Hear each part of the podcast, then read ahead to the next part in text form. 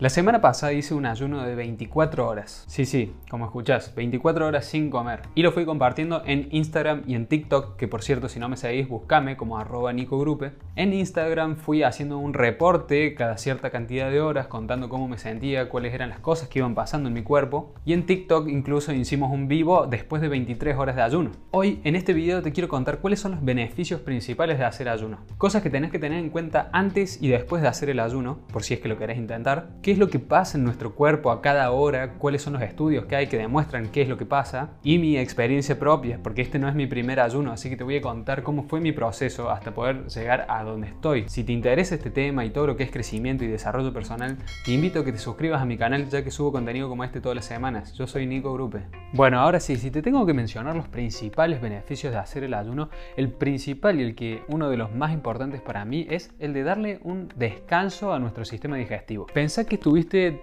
todo el tiempo comiendo.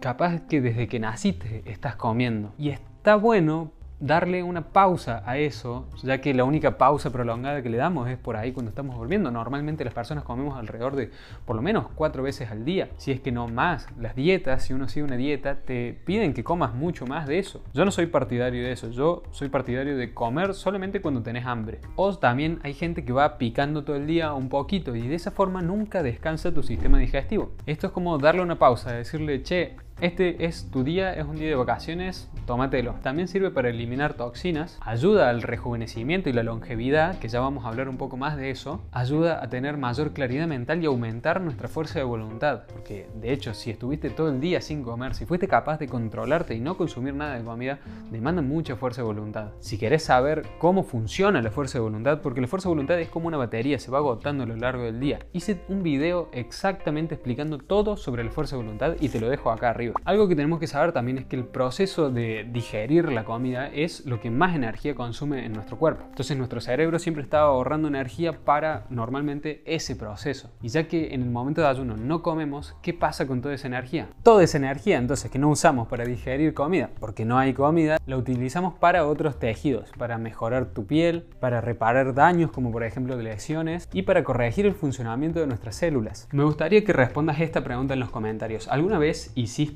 ayuno, de cuántas horas y si no lo hiciste, ¿tenés pensado alguna vez intentarlo? Voy a pasar a mencionarte un par de recomendaciones pre y post ayuno para que tengas en cuenta antes de comenzar con esto si es que te querés dar la oportunidad de hacerlo. Algo importante antes y después del ayuno es tratar de evitar azúcares, azúcares, almidones y carbohidratos en realidad porque tienen altos niveles de glucógeno. También algo súper importante es estar hidratados durante antes del ayuno, un día antes te recomiendo que empieces a tomar más agua de lo normal. Ni hablar el día del ayuno, lo único que vas a consumir es agua probablemente. Entonces mínimo 2 litros de agua o más. Eso te va a ayudar para dos cosas, eliminar las toxinas con mayor facilidad y eh, va a evitar dolores de cabeza que te puede llegar a generar el ayuno. Y tanto para entrar al ayuno como para salir del ayuno te recomiendo alguna comida ligera, ligera en el sentido de que sea fácil de digerir. Trata de evitar las carnes ya que demandan mucho proceso de digestión. Bueno, ahora pasamos a ver qué es lo que va pasando a lo largo del día de ese ayuno en nuestro cuerpo. El momento en que hicimos nuestra última comida, cuando terminamos de comer, a eso le vamos a llamar hora cero. Ahí empieza el ayuno. Y entre las primeras 2 y 4 horas, esto va a depender de tu cuerpo y todo lo que voy a mencionar ahora va a depender de tu organismo,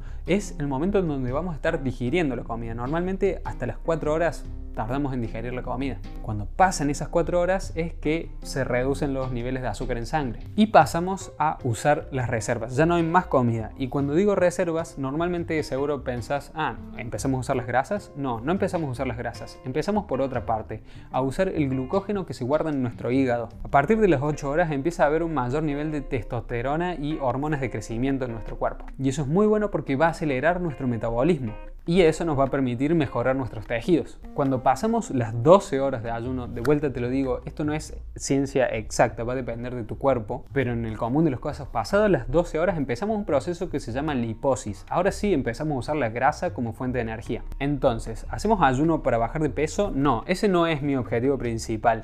Pero sí también ayuda a las personas que están excedidas de peso a ese momento de liposis, ayuda a quemar las grasas y nos ayuda a bajar ese excedente de peso. Cuando pasamos las 16 horas de ayuno empieza lo que a mí más me gusta del ayuno y es la autofagia. Este término quiere decir comerse a uno mismo y sé que suena raro, pero es un término que se viene hablando desde 1960 y en 1990 lo empieza a trabajar un científico llamado Yoshinori Ozumi, que en 2016 justamente este científico gana un premio Nobel por esta investigación que estaba haciendo sobre la autofagia. Te voy a explicar a grandes rasgos de qué se trata. En nuestro cuerpo tenemos proteínas viejas, no son las de nuestros músculos, sino otras proteínas que están dando vueltas nuestras. Tenemos que saber que nuestras células están compuestas principalmente de proteínas y de grasas. Esas células que se van poniendo viejas eh, pasan a, tener proteínas viejas. La autofagia lo que hace es que se empiezan a destruir estas proteínas viejas y las usamos para construir nuevas proteínas y de esa forma eh, las células tienen una mejor regeneración. Esta es la clave para renovar nuestros tejidos. Acá es donde vamos a ver cambios en la piel y esto es lo que yo te mencionaba al principio sobre el rejuvenecimiento y la longevidad. Te va a ayudar a envejecer más lento. ¿Esto quiere decir que vamos a vivir más años de vida? No, vamos a vivir la misma cantidad de años de vida,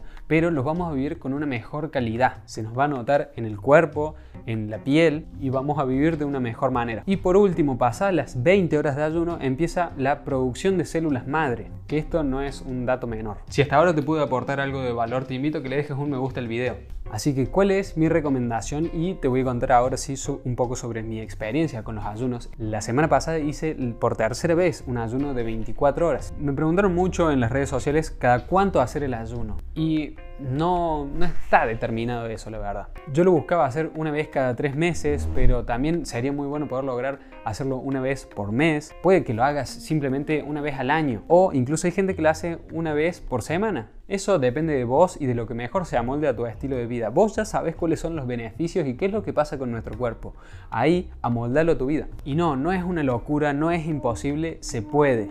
Yo la primera vez que lo intenté no llegué a cumplir las 24 horas de ayuno. Hice 16 horas y ya no daba más. Estaba muy mareado, me dolía mucho la cabeza, ya no podía más. Así que ahí decidí cortar ese ayuno y no hice 24 horas, hice 16. Fue mi primer intento. La segunda vez sí logré llegar a las 24 horas. También me sentía bastante cansado, me faltaba mucha energía, así que es como que llegué al límite y llegando a esas 24 horas. Esta tercera vez lo que pasó fue distinto. Se ve que mi cuerpo ya se empieza a acostumbrar a este proceso de dejar de comer y de hecho pude haber seguido más tiempo. Me lo planteé cuando llegaron las 8 de la noche y ya había cumplido esas 24 horas, dije, che, podría seguir hasta el desayuno de mañana. Pero no, decidí cortar ahí. Así que eso es para que lo tengas en cuenta. Es un proceso, nos vamos acostumbrando a esto. Es algo nuevo, es algo que nuestro cuerpo nunca lo experimentó. Está acostumbrado a siempre tener comida en nuestro organismo. Entonces es algo distinto. Sin embargo, es algo que te recomiendo porque está muy buena la experiencia en sí. Hay gente en las redes sociales que me escribió